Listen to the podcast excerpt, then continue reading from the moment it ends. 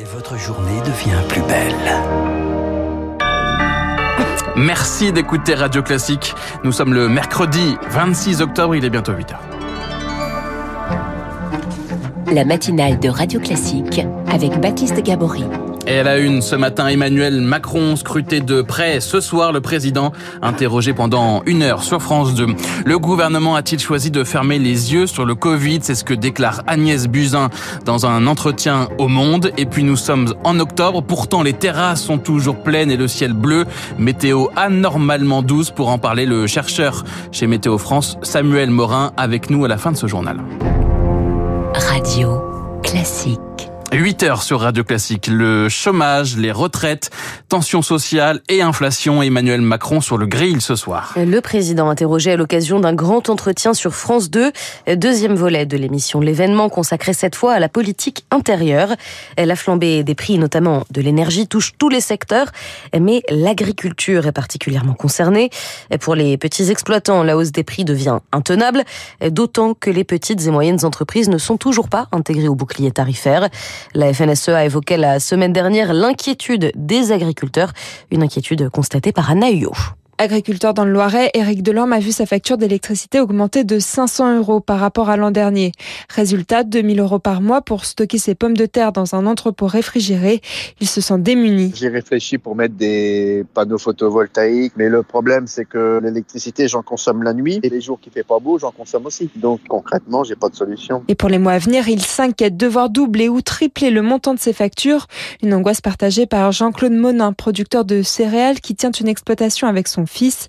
Leur système d'irrigation fonctionne à l'électricité et ils s'attendent à une facture multipliée par 10 l'an prochain. Il n'y a plus de rentabilité. Ça veut dire qu'il faut que, voilà, on paye pour travailler. Lui ne cache pas son ras-le-bol. Moi, je suis qu'à un ou deux ans de la retraite, euh, vivement la retraite, quoi. Par contre, mon fils va se retrouver tout seul et son idée, c'est de mettre plus de jachères. Ça va nous coûter un peu, mais si on met en culture, ça sera encore pire. Une situation qui fait réagir les syndicats agricoles. Éric Cabot est vice-président des jeunes agriculteurs.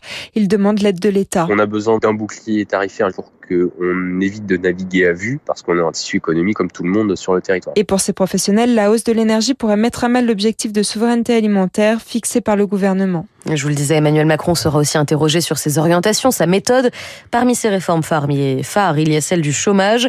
Et justement, hier, les sénateurs ont adopté le texte avec des amendements qui durcissent l'accès aux indemnités, notamment en cas de multiples refus de CDI après un CDD. Autre sujet qui pourrait être évoqué, le Covid, avec cette prise de parole d'Agnès Buzyn. Ministre de la Santé au départ de l'épidémie, elle est devenue l'image de l'impréparation du gouvernement et jusqu'à présent la seule responsable politique mise en examen pour la gestion de la crise. Sauf que dans son journal de bord que Le Monde a pu consulter, l'ancienne ministre raconte qu'elle a tenté plusieurs fois d'alerter en haut lieu Rémi Vallès. SMS et appels dans le vent, alerte minorée, réunion impossible à obtenir. Non seulement j'avais vu, prévenu, mais tout le monde s'en foutait, écrit Agnès Buzyn, qui évoque pour la première fois ce mystérieux virus à Emmanuel Macron et Edouard Philippe le 11 janvier 2020. Mais le président et son premier ministre sont au mieux sceptiques, au pire, mutiques. La ministre de la Santé n'aura, dit-elle, qu'une seule conversation avec Emmanuel Macron sur le sujet. Nous sommes le 8 février et Agnès Buzyn déroule le scénario qu'elle dit redouter si rien n'est fait, entre mortalité importante, fermeture des frontières, arrêt des vols et de l'économie. Jusqu'après son départ du gouvernement et sa déroute au municipal à Paris, élection qu'elle qualifie de mascarade, Agnès Buzyn continue d'avertir Emmanuel Macron. On perd du temps sur l'épidémie, il faut monter une task force en vain. Je n'étais plus aux affaires et on me le faisait sentir, commente l'ancienne ministre, devenue malgré elle l'incarnation du manque d'anticipation face à la crise, une profonde injustice, selon elle.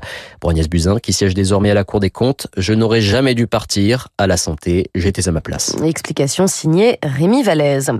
Orpea sous protection judiciaire, annonce du groupe d'EHPAD privé ce matin. Le groupe qui a ouvert une procédure de conciliation devant le tribunal de commerce. Objectif, renégocier sa dette. Cette annonce intervient alors qu'on apprenait hier trois saisines de justice après les contrôles menés dans près de 600 EHPAD du groupe.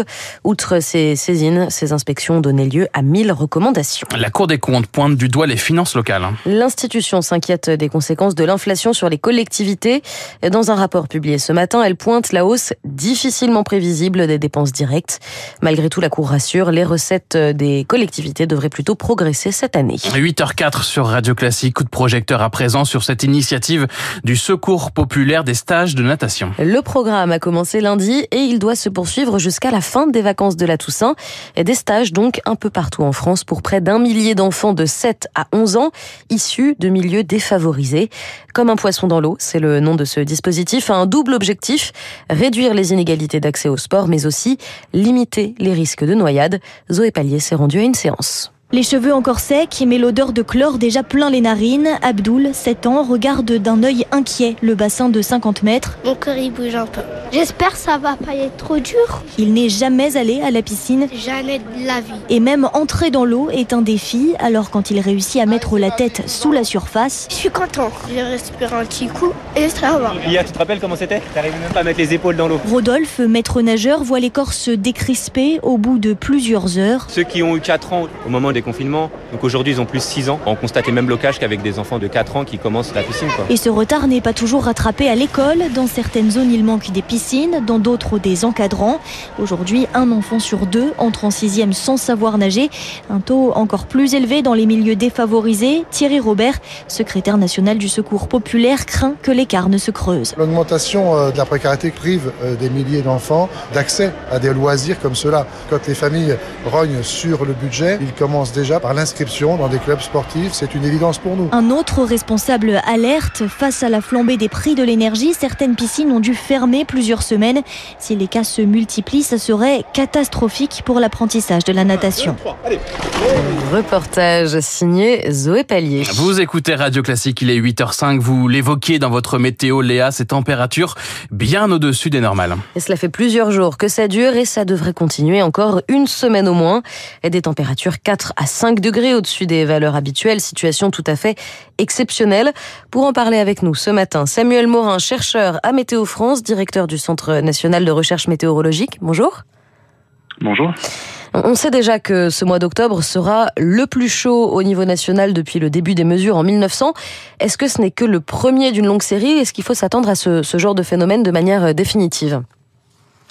Bah, Disons que ce, ce, cet événement de, de chaleur euh, particulièrement euh, euh, tardif et, puis, et puis ce, ce mois d'octobre particulièrement chaud, effectivement, c'est la traduction euh, du réchauffement climatique au niveau planétaire hein, qui, qui, fait que si on se réchauffe en moyenne euh, on a de plus en plus souvent euh, de ce, type d'épisodes euh, particulièrement particulièrement chauds et on s'attend puisque les émissions de gaz à effet de serre vont se poursuivre dans les prochaines années à ce que ce réchauffement se poursuive et donc on est de plus en plus souvent ce type de situation. Alors il y aura des années plus ou moins chaudes que celles qu'on a vécues. Hein. Ce sera pas forcément chaque année un petit peu plus chaud que la précédente, mais on va avoir de plus en plus souvent ce type de situation à l'avenir.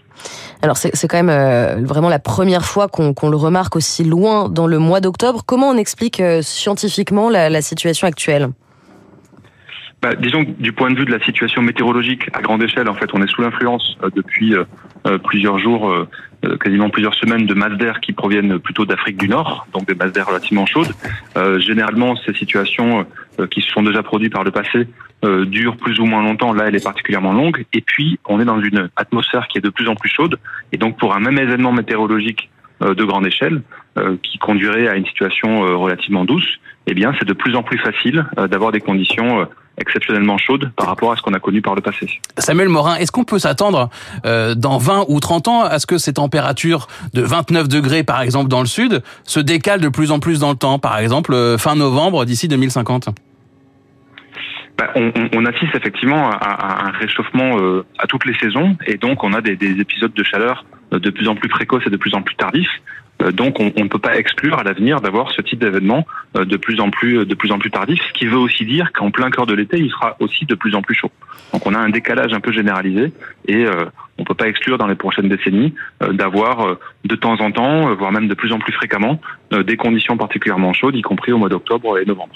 Alors on constate, et ce sera ma, dernière question, il y a des conséquences bien sûr sur la production agricole, par exemple des légumes d'hiver qui poussent trop tôt. Est-ce que cela signifie qu'il faut revoir dès maintenant nos habitudes, les emplacements de nos cultures par exemple?